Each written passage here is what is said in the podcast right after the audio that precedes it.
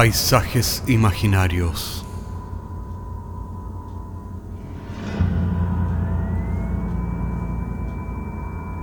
Una producción Cortés Rojas.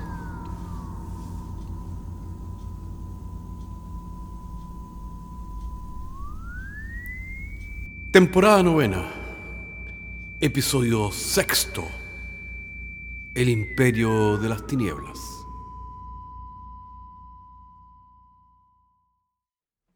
Hay episodios negros, brutales y sin explicación en la historia que realmente solo tienen sentido cuando la causa no es de este mundo.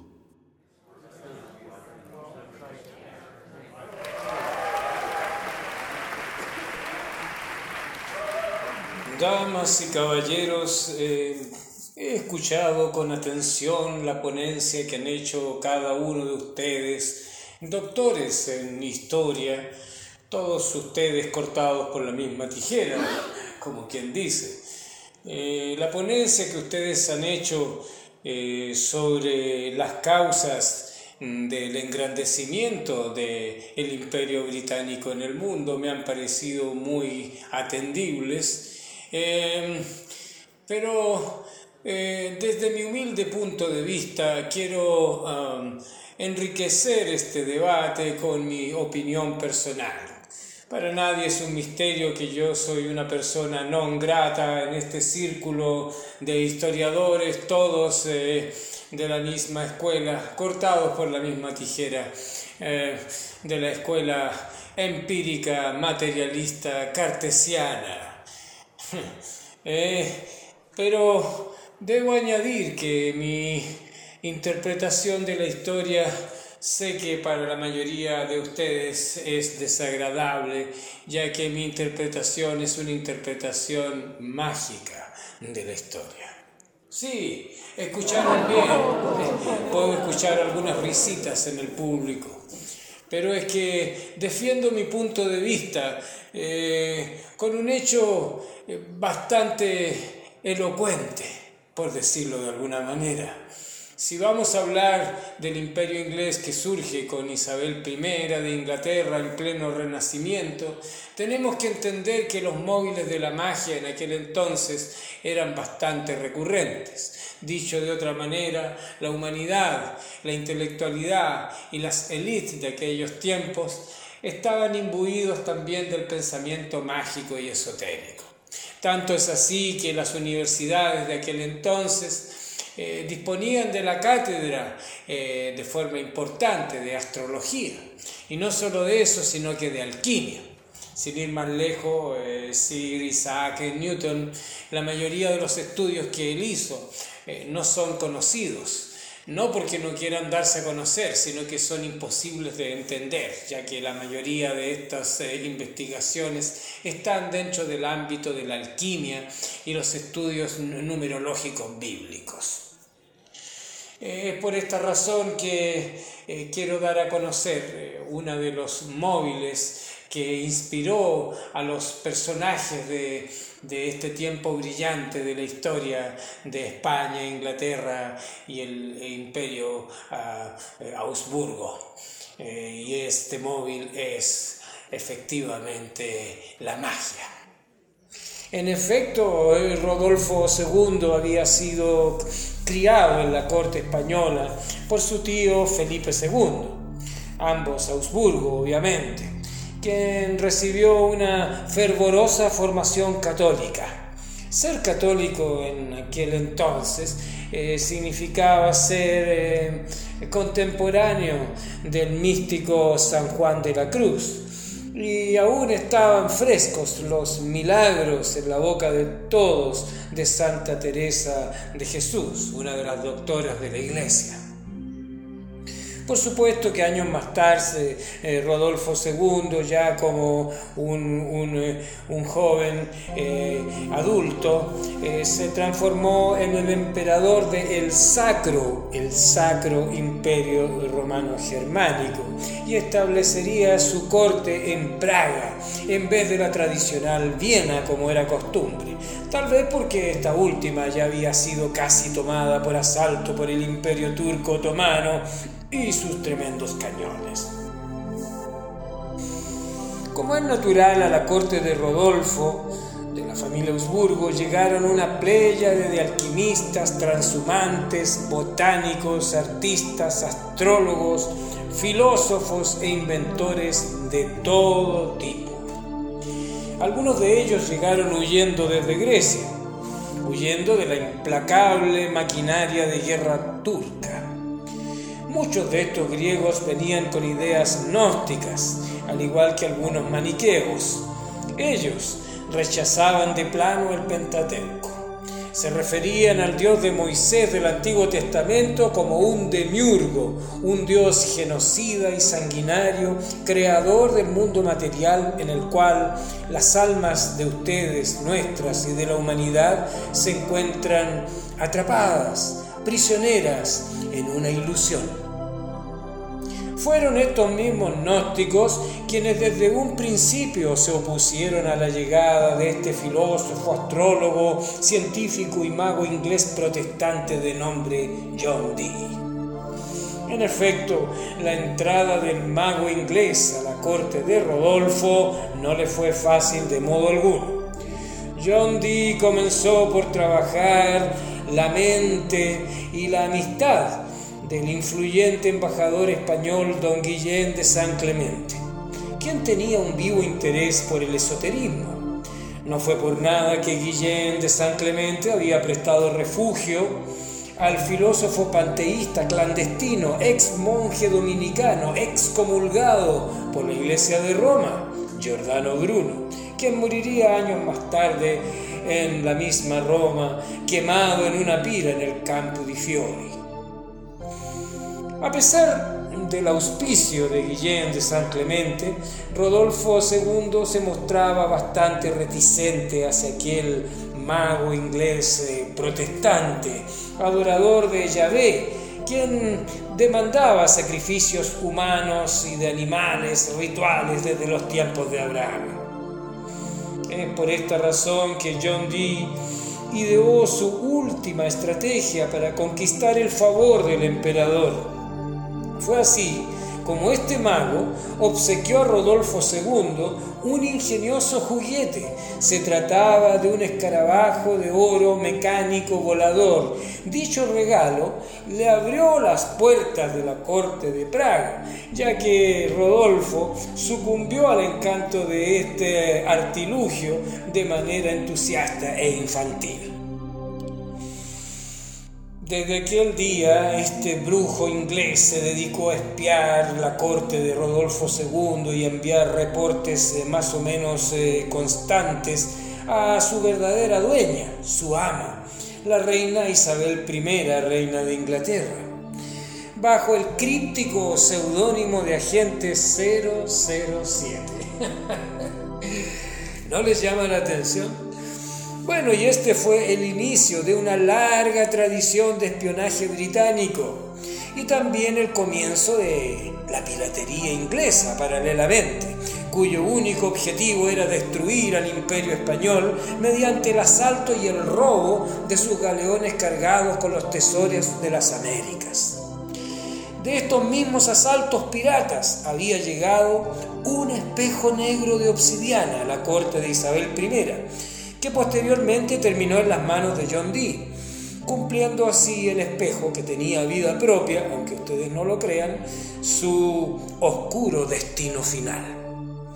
El espejo era un objeto mágico ritual del mundo azteca, quienes ofrecían permanentes sacrificios humanos a su dios Quetzalcoatl quien no era otro que otro demiurgo de la familia de Yahvé, a quien el mago inglés servía con devoción. Han de saber ustedes que toda la humanidad, eh, estos dioses eh, han pedido sacrificios humanos. El espejo negro de obsidiana era usado por el mago inglés como un portal oscuro a través del cual entraban toda clase de entidades tenebrosas que John Dee llamaba ángeles. Debo aclarar que los ángeles de la Biblia son personajes terribles ante los cuales tendríamos que huir asustados. Esto queda claro en todos los relatos del Antiguo Testamento. Pero actualmente esto ha sido idealizado por el romanticismo y por la época victoriana. Fue por esta razón que los gnósticos cristianos acusaron a este Mr. D de oficiar rituales secretos para destruir a los enemigos de Isabel I de Inglaterra, a saber, la corte de Rodolfo II y la corte de Felipe II. Pese a las graves acusaciones, Rodolfo ya estaba completamente fuera de sí. Había sido obviamente afectado por las entidades tenebrosas liberadas por el espejo de obsidiana. Había perdido su cordura, obviamente había desatendido los asuntos de su reino y se mantenía permanentemente aislado, ensimismado en un mundo infantil rodeado de juguetes mecánicos, colecciones de insectos y caracolas, y también en la contemplación interminable de sus retratos surrealistas hechos por este pintor que él eh, apadrinó en su corte llamado Archimboldo. Por este tiempo hubieron quienes aseguraron haber visto a Rodolfo correr desnudo por los jardines del castillo tras un imaginario escarabajo dorado cuyo zumbido lo torturaba día y noche sin dejarlo dormir. Hubieron incluso quienes lo vieron desconcentrado y vacío bajo la lluvia, repitiendo las palabras incomprensibles de un lenguaje desconocido que provenía de un misterioso libro que tal vez llegó a sus manos desde el portal del espejo negro de obsidiana y que en nuestros días se conoce como el código Voynich. que en tiempos actuales eh, continúa embrujando y desquiciando y seduciendo a quienes lo estudian. La corte de Rodolfo era todo un caos. Era un gobierno acéfalo. Los gnósticos, por su parte, siempre fieles a Rodolfo, habían concluido que el mismísimo John Dee era en estos momentos una casa vacía, habitada nada más que por una entidad oscura y poderosa, ya que la vibración que, que provenía de esta entidad hacía imposible a cualquier alma de ser humano residir en ese cuerpo.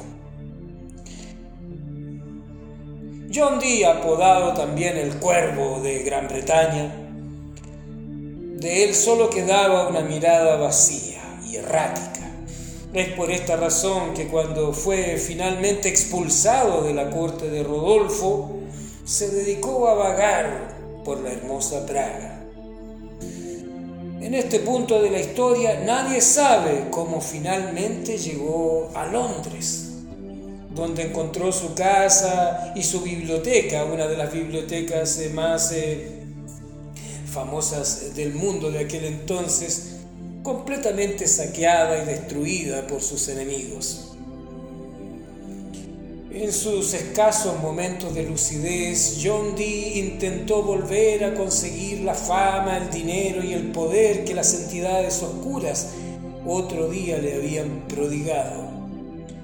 Pero, como es de esperar, murió en el olvido y en la más abyecta pobreza, como suele ocurrir con aquellos que sirven a estas entidades, las cuales de esta manera muestran su desprecio más absoluto a sus lacayos y servidores y en general hacia toda la raza humana.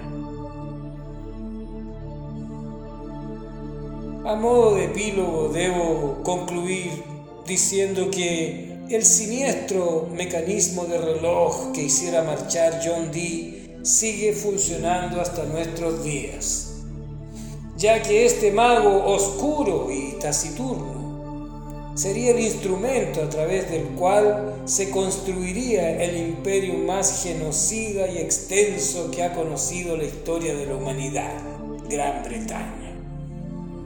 Y sus órdenes secretas también fueron inspiradas por este mago, en las cuales este fatídico John Dee resucitaría en la persona muchos años más tarde de Aleister Crowley, otro mago negro, sacrificador de niños inocentes y agente secreto al servicio de la monarquía británica.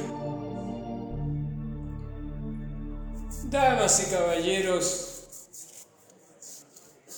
como ustedes saben, he sido excluido de esta comunidad muchas veces por mis comentarios poco gratos de manera que he sido declarado persona non grata. Pero a la edad que yo tengo, realmente no estoy buscando la aprobación de ustedes, ni honores académicos, ni publicaciones. La edad que yo tengo, simplemente digo lo que me da la gana.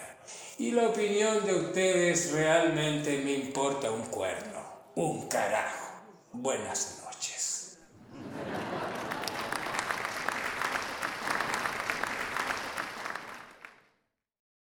Los personajes de esta historia fueron hombres mortales y de su tiempo. Lo que la historia no considera es que lo que estaba detrás es inmortal y tal vez sigue comunicándose con este mundo. Nos vemos la próxima semana.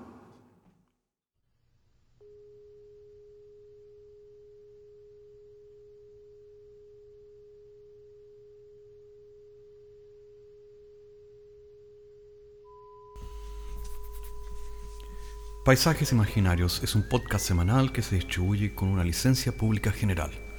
Puedes encontrarnos en iTunes, Spotify o donde quiera que escuches podcasts. Contáctanos a paisajes.caco.cl. Hasta la próxima semana.